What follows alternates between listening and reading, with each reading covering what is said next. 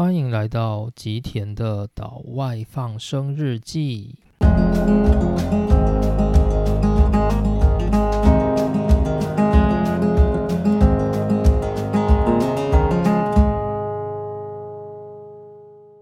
大家好，欢迎来到今天的内容。今天的时间是二零二一年的九月八日。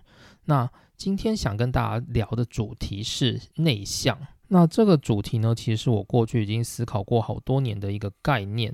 那主要的原因是因为我自己身为一个内向者，然后我可以感受到这个社会对于内向者的一些不友善。那不管是在台湾社会，或者是甚至在国际的社会，都是有这样子的一个氛围。所以我就会想说，就是对于一个内向者而言，问题到底出在哪里？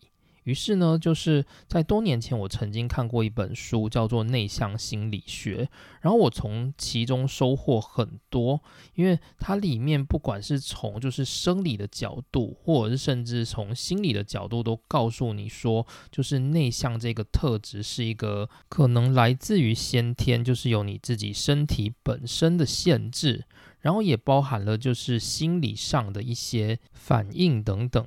然后这本书也告诉我说，就是对于一个内向者，你应该怎么去做？你可以怎么去练习？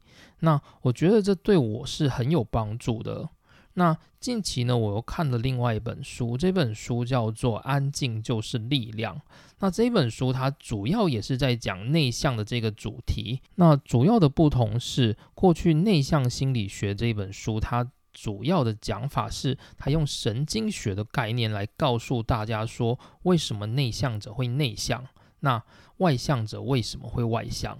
那在这一本就是《安静就是力量》这本书里面，他从脑科学的方面去着手。除此之外，他也提供了非常非常多的案例，告诉大家，就是内向是一个很重要的特质。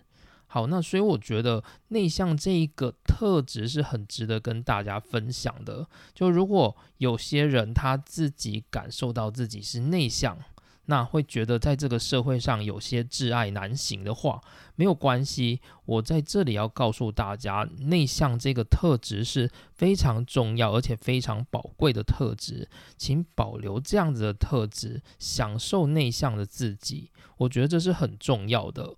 好，那。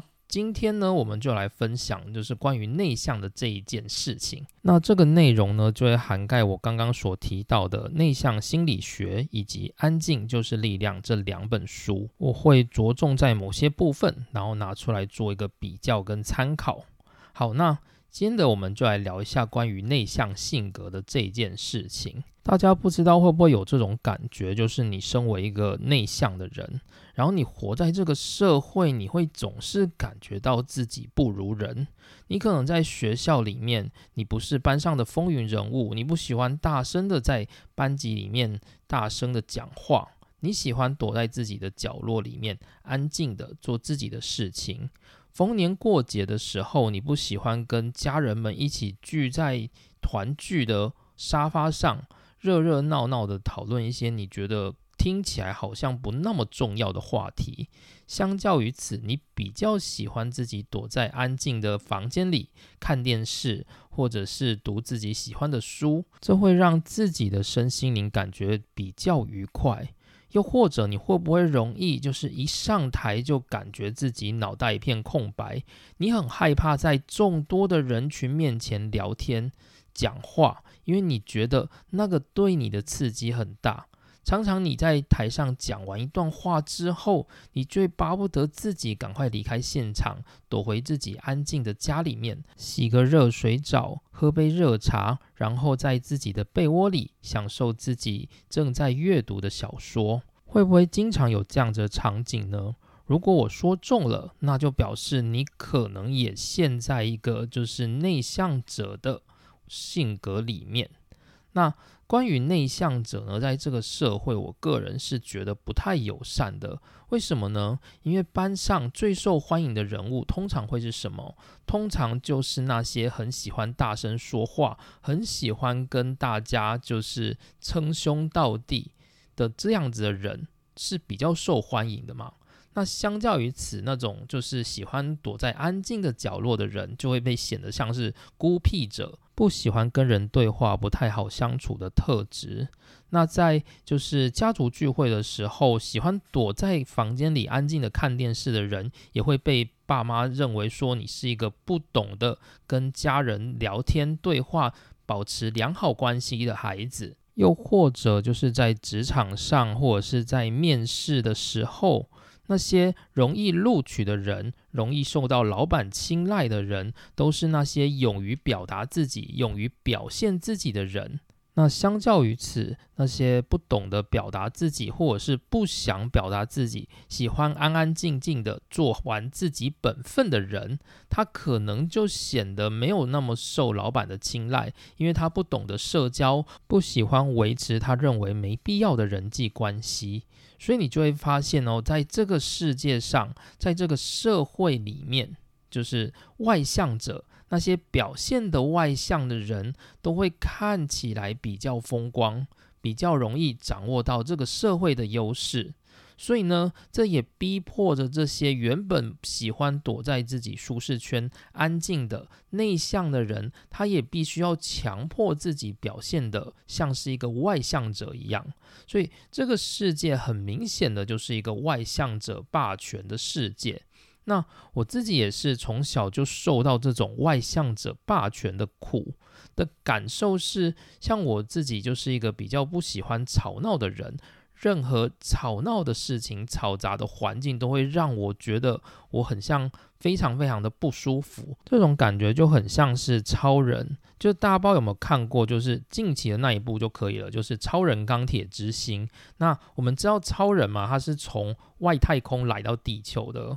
那他来到地球之后，他最受不了的东西是什么？就是他的感官，他会感受他的感官在这个地球上面，任何的声音都被放大。地球的任何看起来柔和的光，对他而言都显得过于刺眼。我觉得内向者有一部分的特质就像是这样子，就是你对外界的环境，你会觉得过度刺激，所以相较于在这种过度刺激的环境里，你会想要找一个比较安静、相对舒适、相对深度的地方待着。就是我自己小时候也是这种感觉，就是我比起跟大家一起玩的不亦乐乎，我好像比较喜欢安静的躲在一个角落里面，就是做自己喜欢的事，可能画画，可能看书啊，也可能就是看电视、打电玩，什么都没有关系。就我会觉得跟人就是交杂在一起，而如果那些人刚好又不是我喜欢的，那。我会觉得我硬是要去跟那些人做社交的动作，会觉得很不舒服。那这个状况呢，就经常是被我的父母说，就是反对，就是我的父母会觉得说，一个孩子他就应该要热热闹闹的、有活力的，跟外面的人一起玩啊，怎么总是喜欢耍孤僻，躲在别人看不到的地方呢？像是逢年过节啊，就是我们家都会有那种，就是。亲朋好友或者是表弟啊、表弟的朋友们一起打牌的那种活动，我这个人就是觉得打牌是一个很无聊的活动，而且你可以想象，就是打牌的时候那个场面是非常非常激烈的，然后你会觉得在那个打牌的场合，你感受不到一丝的温馨感。所以我通常都不会去参与这样子的活动，然后我的家里的人就会觉得说，你为什么不跟大家一起玩？这么愉快，逢年过节这么难得，你为什么不跟大家一起玩呢？然后我的家人也经常会告诉我说，他觉得就是我这种内向害羞的个性很糟糕，应该要跟就是谁谁谁附近的人多学习。那他们有时候也会有意无意的说，就是希望自己的孩子是一个外向，然后看起来就是受欢迎的孩子。所以这些听在我们内向人的耳里，都会觉得很痛苦。会觉得人生呢，本来好像自己就应该去压抑自己的本体，然后去迎合外界的世界，才能够让自己变成受欢迎的人物。所以你就会觉得非常非常的不舒服。那久而久之，我们也会认为说，就是自己的本体本来就是应该要被压抑的东西，外向的那个世界，那个让我们很不舒服的世界，是我们。在这个生命里面不断的要去拥抱，不断要去强装，才能够存活的世界。所以对内向者而言，他会有一种就是我不能做自己，我必须要迎合外界的这样子的想法。那这就是所谓的外向者霸权。好，那所以呢，我想应该很多人跟我一样会有这样子的感受。那我们今天就要来聊聊内向的这一件事情。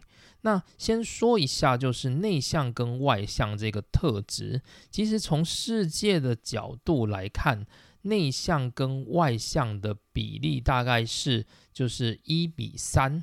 也就是说，每四个人里面有一个会是内向者，有三个会是外向者，所以这也可以很轻易的告诉大家说，所以说外向者才会产生外向者霸权，因为在这个世界的本体里面，外向者是占大多数的。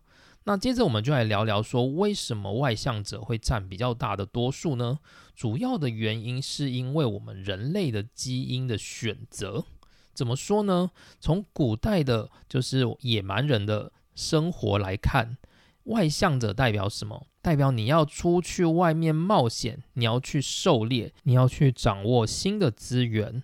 那相较于此，内向者他会觉得那些对他而言刺激过大，他会想要留在自己的舒适圈里面。那最后的结果就是什么？就是外向者他比较容易存活下来，比较容易获得食物。所以呢，外向者的基因就成为人群的大部分。但是为什么内向者没有死光呢？因为这个世界一定要存在内向者的基因。内向者的基因很重要的一部分，是因为他们是内向者，所以他们懂得去观察，懂得去审视。所以他们可以确保群体比较不容易走向就是毁灭的道路，所以内向者他成为就是群体存亡所需要一个重要的特质，因此呢，内向者的特质也被保留了下来。只是说，对于冒险泛滥这样子的精神的人类，才有存活的本钱。所以呢，大部分的人都是外向者。但是，关于在做团体生活的时候，我们经常还是需要内向的基因的存在。因此呢，内向的基因还是保留了百分之二十五的这样子的概念。这个概念有点像是，你可以想象一家公司。那这家公司呢，它有就是很多很多的员工。那你会希望这些员工的特质是什么？一定要进取、外向、喜欢刺激、勇于去面对外界的环境，这样子你才能够拉到很多很多的客户嘛。所以，对于一家公司，你会希望他的基层员工都是以外向者为主。但是呢，对于这一家公司的主管，你会希望他是一个什么样的特质？你会希望他是一个审慎的。谨慎的去做决策的人吗？你不会希望就是公司的领导是一个做决策毫无根据，然后一股冲劲就想要做决策这样子的人出现在我们的主管高层里面。这样的话，这间公司它一下就会倒了。所以领导的角色，你通常会希望他是一个内向的人。那关于一间公司，你看就是基层的员工比较多，还是主管比较多？当然是基层的员工比较多嘛。所以说，一个社会也是一样，是外向者比较多还是内向者比较多？当然是外向者比较多。那从这里你也可以看出，就是内向者的特质，他的目标就是去管理这个社会。所以大家不要觉得内向者就是自己身为内向者，他是一个劣势。实际上呢，他是整个基因天择下来。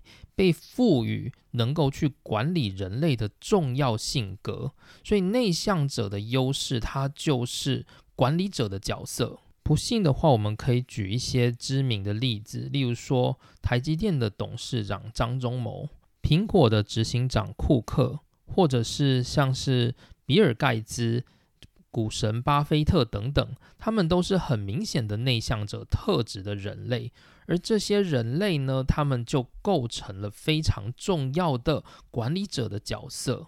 所以内向者的特质，它有一个非常大的优势，就是它的基因是被赋予要去进行这个人类社会的管理，避免他们走向灭亡的道路。所以内向者非常非常的重要。如果你是内向者，请以自己为荣，自己的性格很重要，请好好的利用它。那讲了这么多，就是内向与外向的事情。那我们先来定义一下内外向的性格。基本上要如何判断一个人他是内向还是外向呢？我们只能够大致上从他的行为作风来看。例如说，我们既定印象的外向者，大概就是跟人陌生人说话不太会紧张，比较不害怕在大庭广众说话，或者是做出自身的行为。又或者他比较喜欢到户外活动，比较阳光，然后比较喜欢刺激的活动。大致上，我们对外向的行为是做这样的定义。那相较于此，内向的人他就是比较不喜欢跟人对话，或者是就算是对话，也只喜欢找自己最要好的朋友一两个，然后在小圈圈里面对话。然后他不喜欢太刺激的活动，喜欢独处。等等的这样子的概念，就是比较偏向内向的性格。那但是呢，我们能够去判断内外向，基本上我们只能够从一个人的行为去判断。但实际上，那个人是否真的是内外向，其实你是不知道的。有可能一个外向性格的人，但是他装的内向。或者是一个内向性格的人，他装的外向，这个在我们看行为上面是有可能发生的嘛？所以说内外向的定义其实是非常非常的复杂的。所以我认为比较好的方式是用生理的反应来去判断谁是内向，谁是外向，比起用行为来判断还要来得好。那什么样的生理行为，我们等一下再来说。那我们这里先来谈谈一些像是内向的一些其他面相，例如说内向的人的特质跟害羞的特质，是否内向就等于害羞？我觉得这个要分开来看。应该说内向的人他很容易害羞，但是并不能说内向这个单单词就等同于害羞。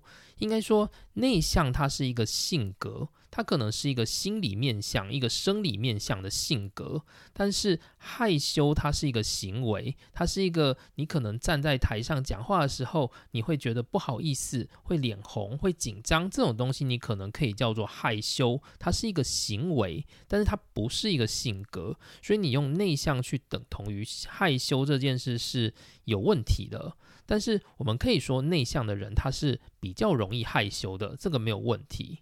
那另外还有一个名词是高敏感族，这算是一个就是近年来很知名的一个名词吧。那内向的人是不是等同于高敏感族呢？其实是不一定的。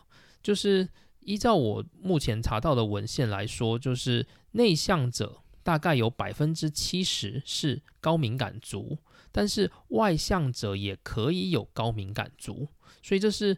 高敏感族比较不容易说它相等于内向，只能说内向者他可能大致上会有高敏感的特质，但也有可能没有高敏感。那一个高敏感族的人，他可能是很大一部分是内向者，但是也有可能他是外向者。例如说，有些人他可能从出生的时候他就受到训练，很习惯与人相处，对陌生人不感到焦虑。但是他在他的教育里面，他学会到就是要去懂得察言观色，要懂得去体察别人的心情，所以他可能是高敏感族，但是他不是具有内向性格的人。我想这个比较明显的大概就是日本，就是日本人啊，其实我认为大部分人他还是都偏外向的，但是呢，他们都是一群很懂得读空气的人，很懂得知道别人心里在。感受什么的人，所以说就是在亚洲国家，我觉得相较于欧美，外向性格也有可能表现的高敏感，因此我们没有办法直接把内向性格跟高敏感族画上等号。那我自己看的书呢，就是内向心理学的这一本，它有明确的去区分内向、害羞跟高敏感族这样子的分别。那他会把它区分出它是不同的种类。至于《安静就是力量》这本书，他就没有明确提到说啊内向跟高敏感跟害羞是不同的种类。不过他有提到，例如说像亚洲国家有可能会出现外向配上高敏感族群这样子的一个说法。所以呢，基本上我认为这三者其实是不同的东西，我们要把它分开来看。只是说，因为他们的特质有一点点相像，所以有时候我们会不小心把它们连结在一起。那其实他们三者的关联性相当的大，但是他们是不同的东西。好，那接着我们就要来进行，就是今天我觉得算是比较重要的环节，就是内向跟外向者它的定义。就是它是怎么产生的？它的特质是什么？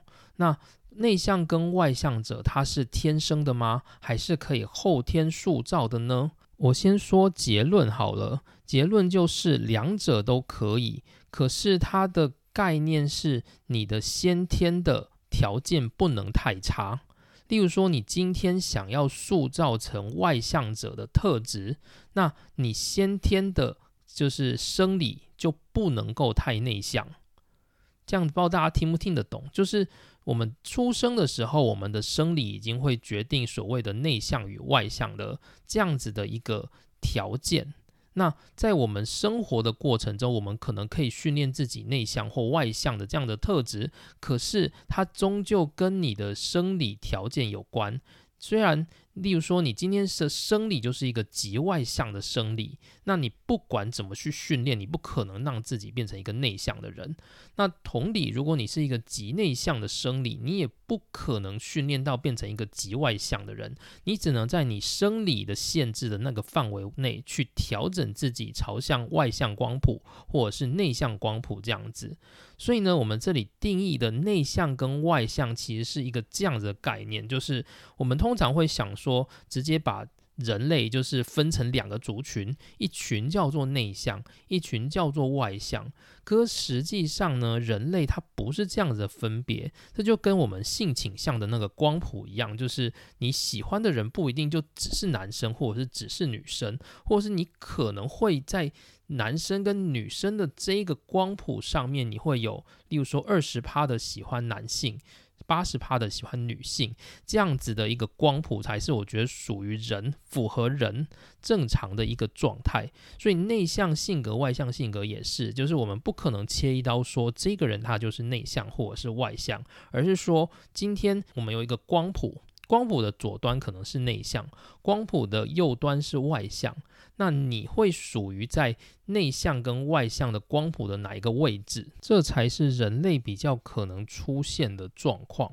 所以，我们有可能有些人他是二十 percent 的内向，八十 percent 的外向。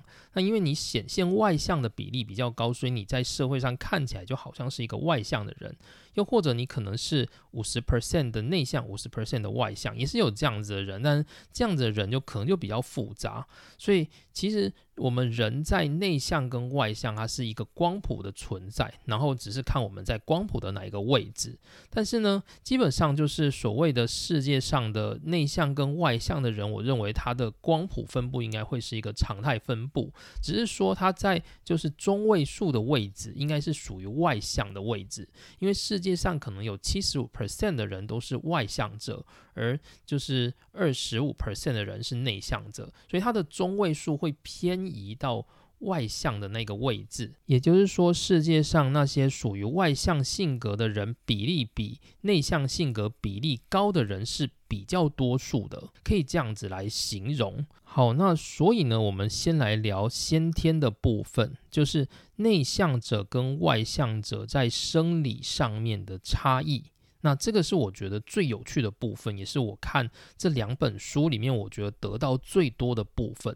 所以我们就先来看看，就是关于内向者跟外向者在生理的结构上有什么不一样。那首先我们先来看，就是呃，关于内向心理学这一本书，它所讲到关于内向者跟外向者他的生理上的差异。首先呢。外向者他的明显的差异是，他的血液流动的路径跟神经传导的路径较为简单。而第二点是，外向者他支配传导的主要路径为较短的多巴胺神经传导系统，意思就是说，他的神经传导呢是以多巴胺系统为主导。这个意思是什么呢？这个意思就是说，他的神经传导，他在感受事情的时候，他的神经传导路径会有比较多的多巴胺。那多巴胺大家都知道吗？它是一种就是可以让我们的身体产生亢奋的一种物质。那多巴胺神经传导系统占优势，它的意义就在于，如果今天一个外向者他遇到一个刺激，通常我们遇到刺激的时候，我们就会产生多巴胺去分泌嘛。那今天因为外向者他本身的神经传导路径就是由多巴胺在支配，所以一个刺激它可能产生的多巴胺。不一定会让那个外向者感觉到刺激，因为他本身体内已经有很多的多巴胺了。你今天因为一个小刺激产生了一些多巴胺，他可能会觉得没什么感觉。所以对外向者而言，他需要很大量的多巴胺的刺激，才能够让他产生愉悦的感受。所以呢，外向者就会尝试一些比较刺激的活动，然后会尝试跟别人做激烈的讨论，因为他们会觉得，就是这种一直不断的刺激的环境才能够让他们觉得舒服。所以这是外向者的生理结构。那内向者的话就相反嘛，内向者的话，第一点就是他的血液流动的路径跟神经传导的路径会较为复杂。第二点就是。内向者他的支配传导神经的为较长的乙烯胆碱神经传导路径。意思就是内向者他的神经传导乙烯胆碱这个物质是占优势的。那乙烯胆碱是什么呢？它就是相对于多巴胺的一种物质。如果我们身体产生乙烯胆碱的话，会让人可以抑制它的亢奋，然后让身体恢复平静。所以乙烯胆碱它就是一种让身体平静的物质。所以你可以想象内向者他的身体主要就是由乙烯胆碱的这样的路径在传导他的神经，所以当他遇到一个刺激的时候，神经就会分泌多巴胺嘛。那因为他本身身体里面多巴胺并不主导，他的神经传导路径的均值就是那些。让人感到平静的乙烯胆碱，所以当一点多巴胺产生在他的体内的时候，他就会觉得啊，那个刺激性好大。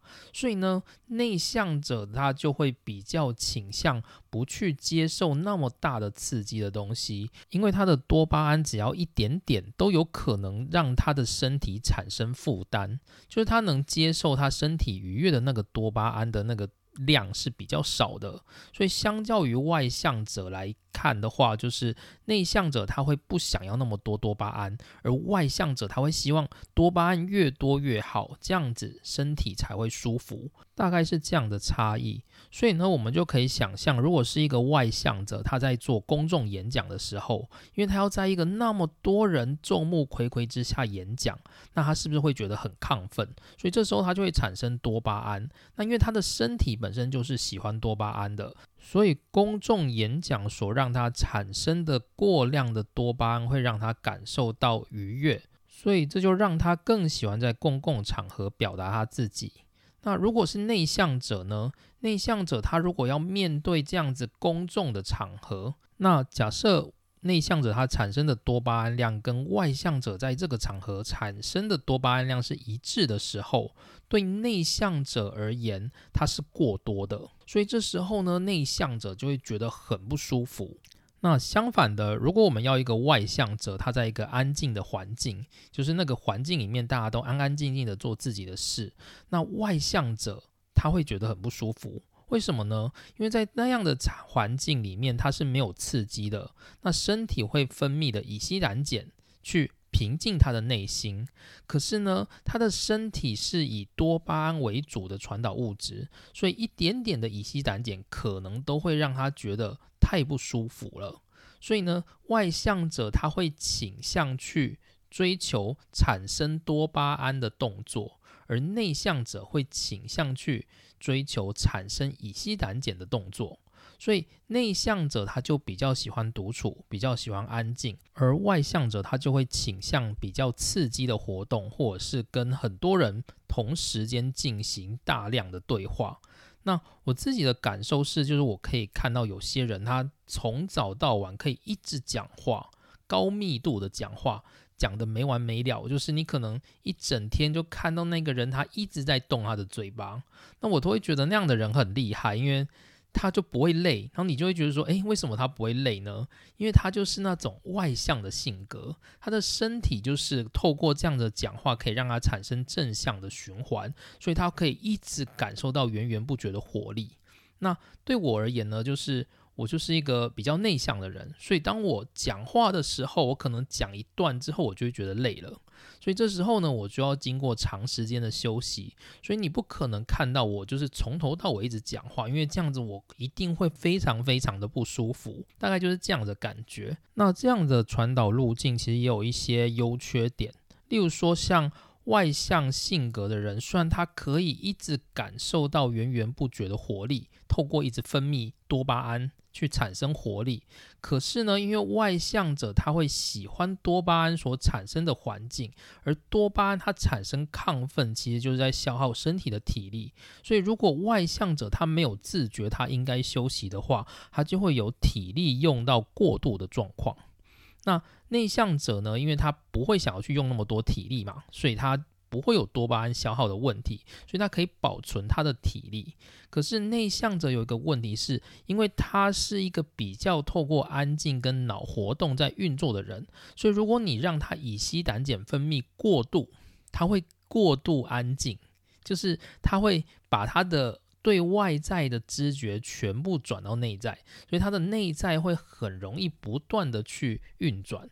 所以呢，他有可能因为一些想太多啊，或者是思虑过多而导致一些精神疾病，就会在这时候发生。所以外向者跟内向者在生理上是有这样子的差异的。所以内向者呢，他其实也不是只需要就是乙烯胆碱，他还是需要一些多巴胺嘛，只是他需要的那个多巴胺量就会相较于外向者是比较少的。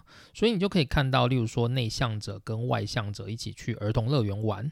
那外向者他可能非要坐云霄飞车，他才会觉得舒服。那内向者他可能只要在园区走一走，感受一些新鲜的环境，他就觉得满足了。所以这时候呢，这两者就会产生明显的差异，所以可能也会导致外向者他会要求内向者说：“诶，你要不要一起去坐云霄飞车？”但是这对内向者而言，绝对是非常非常超过的行为，所以他可能会想办法去拒绝。那这样子的话，可能又会遭到外向者的反驳，说觉得他是一个很无趣的人。所以这时候呢，就需要内向者跟外向者相互的体谅。那这个我们到后面再谈好了。那另外呢，就是内向者，例如说你问他问题，他可能有时候会脑袋纠结了半天，然后回答不出来。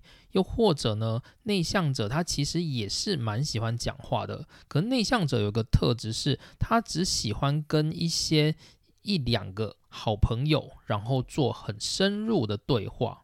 那这其实都取决于他的神经传导路径的关系，因为他的血液跟他的神经传导路径都是比较长的，所以这对他的思考都需要花时间。所以你会感觉就是内向者他好像反应会比较慢，其实不是，那是因为他的脑神经就是跟。外向者的结构不一样，所以外向者他可以不断的把他的话丢出来，而内向者通常都会比较疏于表达。那主要就是来自于他神经传导路径的关系，而不是因为说就是内向者就是比较笨，外向者就是比较聪明，不是这样子的。不然我们可以举一个例子，爱因斯坦，爱因斯坦他就是很明显的内向者，就是你可以去看过去那种爱因斯坦的教学。就是那些被爱因斯坦教过的人的回忆录，都会觉得爱因斯坦是一个枯燥乏味的人。这主要的原因是因为他不是一个很爱表达的对象。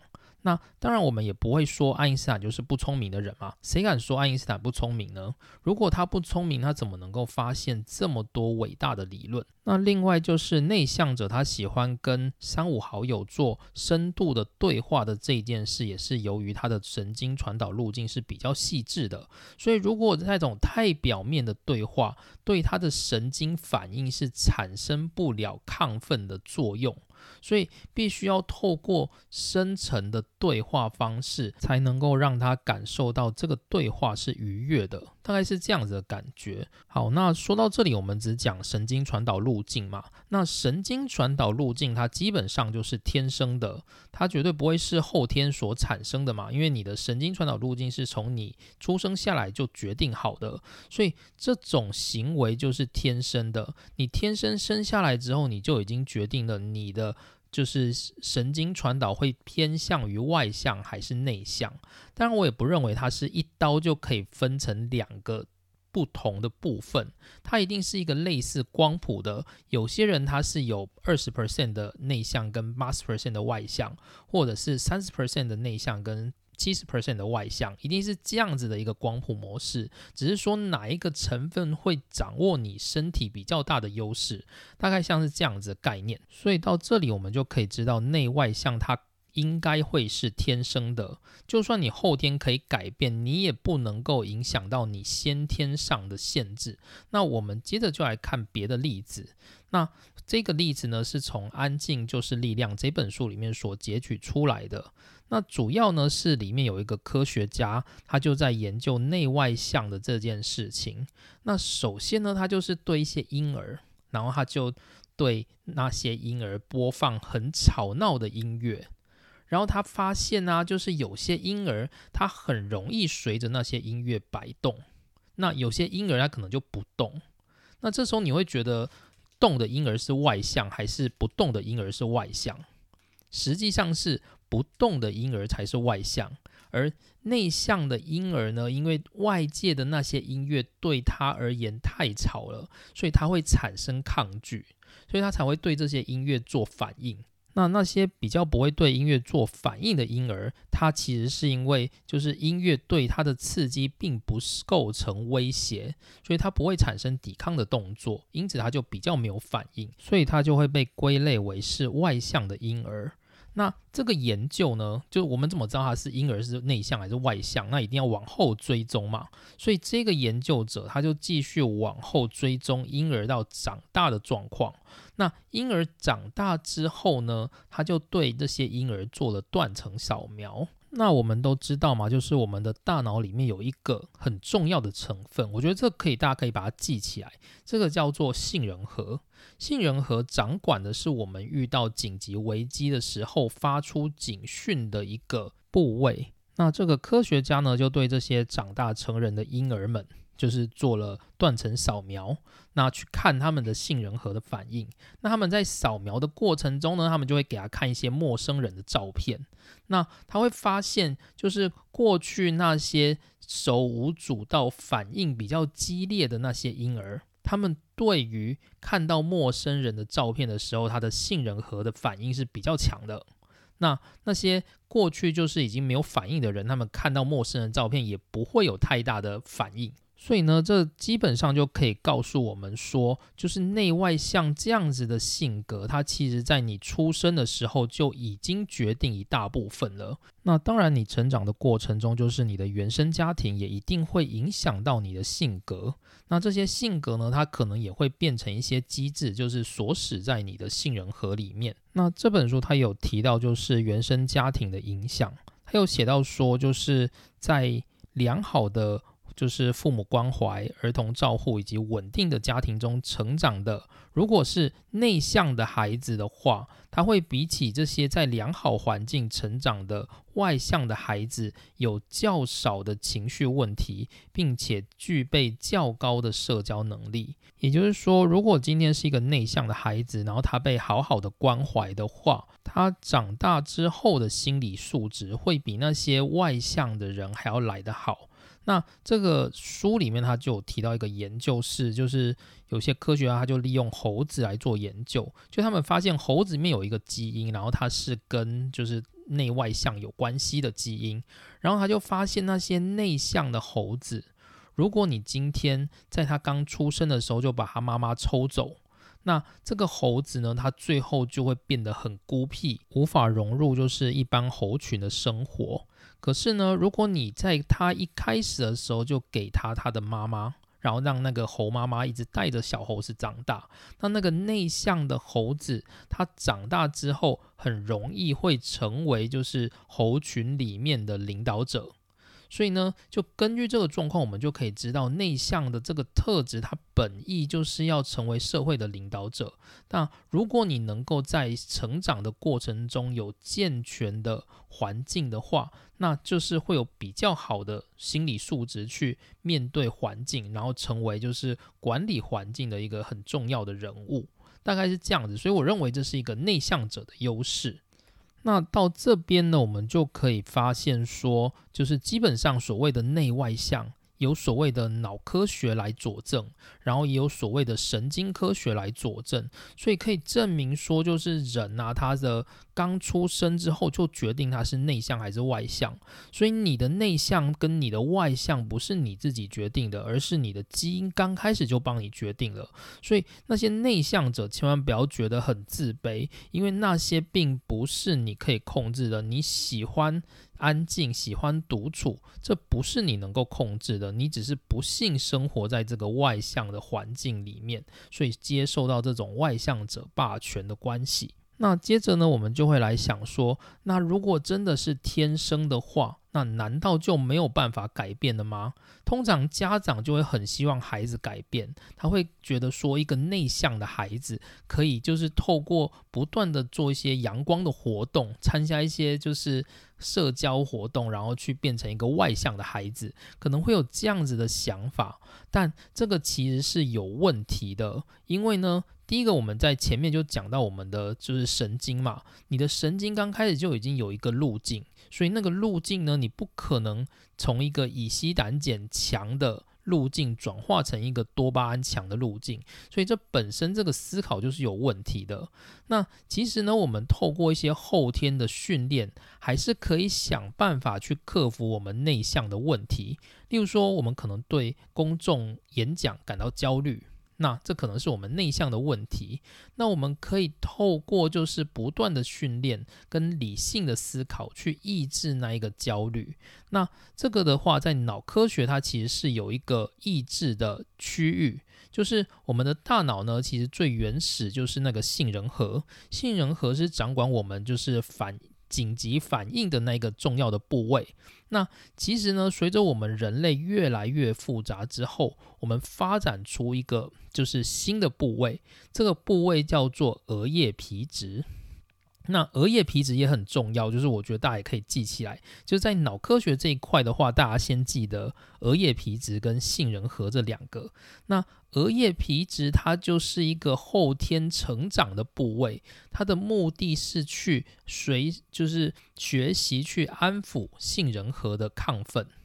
所以，例如说今天杏仁核产生焦虑，那额叶皮质它可以想办法去安抚它。大概是这样的概念，所以说，如果你透过后天的训练，你可以强化你的额叶皮质。那但是呢，这一篇研究也发现，就是不管你的额叶皮质再怎么强，你都没有办法去抑制，就是你杏仁核的所有反应。也就是说，不管你这个内向的人再怎么训练，就是面对群众不要紧张，你就算做了一千场、一万场的演讲，你看到群众的时候，你还是会紧张，你只能够。用各种理性去抑制，说啊，我不要紧张，或者是你可能有一些练习的呼吸法，那你可以透过这样的呼吸法，这算是控制额叶皮质去抑制杏仁核的部分。但是呢，杏仁核最终的那个反应，你还是没有办法完全消除，你一定会有一部分是来自于你杏仁核带给你的焦虑反应。那这是就是安静就是力量这一本书它所讲到的内容啦。那但是呢，就是之后我也可以介绍另外一本书给大家，叫做《平静的心，专注的大脑》。那这一本书呢，它是一个就是哈佛大学的研究，然后它是用禅修，它是对禅修者去进行研究。他会发现就是禅修冥想，它能够有效的去提升你的额叶皮质，然后去抑制你的杏仁核。那有些就是很长很长时间的那种，就是禅修者、修行者，例如说在印度的某个深山的那种，就是经年累月。不断的去禅修的人，或者是甚至我们讲像台湾的正言法师，好了，正言法师就是一个非常非常强的禅修者，就是他一生都在鼓励大家做禅修的动作。那他自己就是一个很稳定的人。那这样子的一个禅修的训练，其实我认为他最终应该是有办法完全去抑制杏仁核的挑起，所以。禅修是有办法做到这件事情，但是前提是你必须要经过非常非常非常就是精深的修行，你才可能达到。那如果以我们一般人就是不修行的话，那我们的就是额叶皮质，其实它是没有办法百分之百去抑制就是杏仁核的焦虑症状产生。所以呢，我们的性格就算后天再怎么训练，其实都会有受先天或者是就是原生家庭环境影响的那个部分，这个是没有办法的。好，那。其实我本来这一集是想要讲一些关于应用的部分，就是我们遇到这样子的状况的时候，那我们要怎么去面对自己？就是我是一个内向者，那我有什么办法可以让我就是变得比较外向一点？或者是我有没有什么办法可以就是安抚我的内心？那其实呢，从前面你大概可以听得出来，如果你是内向者，你就不要想着自己变得外向，应该是说你要想着怎么让自己提升对外在环境刺激的抵抗力。例如说，你可能很容易因为上台报告就紧张。那如何就是减少你上台报告就紧张的这个问题？那你可能要去分析，就是为什么你会紧张的这个原因，你害怕的点是什么？例如说，你可能是害怕就是被别人嘲笑，或者是你可能讲错什么观点，然后会让就是主管觉得不高兴。那你就要在开会之前把你的准备资料做更周详的确认。例如说，你可能跟一些更专业的人士去确认，就是你的报告是不是有问题，或者是你可以多练习几次，然后去降低就是你在。面对就是上台报告的这个焦虑感，那这些都是内向者他去增加自己抵抗外界刺激的一个练习方式。那这个部分的话，我想要在留到应用篇的时候再来讲好了。就我这一集我就先不讲到应用的部分。那所以我稍微总结一下今天的结论。我今天想要说的就是。内向跟外向这个性格呢，它其实很多时候是你先天条件就已经决定了，那你后天确实可以做一些抑制，但是没有办法百分之百抑制，但是也不要紧。因为现在是一个外向者霸权的时代，所以我认为外向者通常比较不会在这个社会感受到焦虑。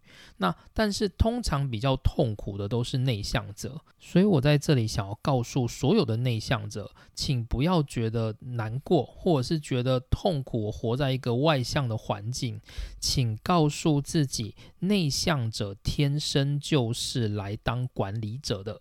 先记得这个话，就是。内向者，你比外向者更厉害的地方，就是你天生就是要来管理的。如果你能够好好利用你这个特质的话，好，那剩下的话，我们就是在下一个应用篇的时候，我们再来讨论。那今天的内容就到这边，我们下次见，拜拜。